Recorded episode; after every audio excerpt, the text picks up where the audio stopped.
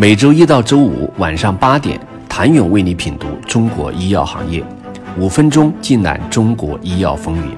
喜马拉雅的听众朋友们，你们好，我是医药经理人、出品人谭勇。通常在衡量一家制药公司是否具有足够的创新时，专利是最为关键的指标之一。对今年一月一号至六月十五号公开的全球生物医药产业发明专利申请数量进行统计，可以得出二零二二年上半年的发明专利 TOP 一百名单。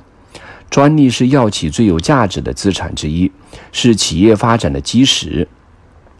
对做原创创新的企业尤为重要。当制药公司开发一种新药时，他们最常申请的专利有两种：一是活性药物成分专利，这是保护新发明药物的最有力手段，因为活性成分专利涵盖了药物的结构式；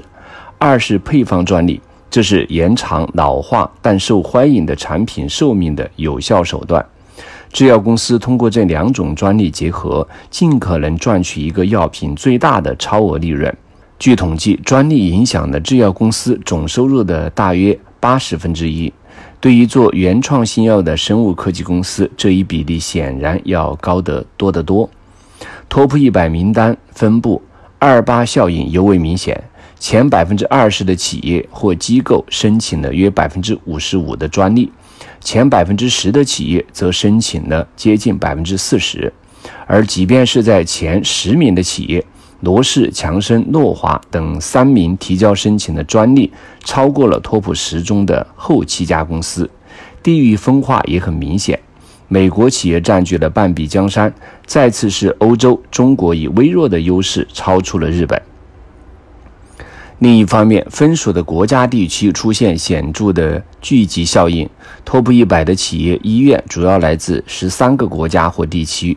其中美国企业占据了半壁江山，有五十二家企业或医院机构，他们掌握了五千九百四十九件专利，占比百分之四十七。中国排名第二，有十家企业医院入榜，超过了日本的九家，但申请的发明专利仅为九百零七件，比不上罗氏一家提交的数量，占比仅为百分之七。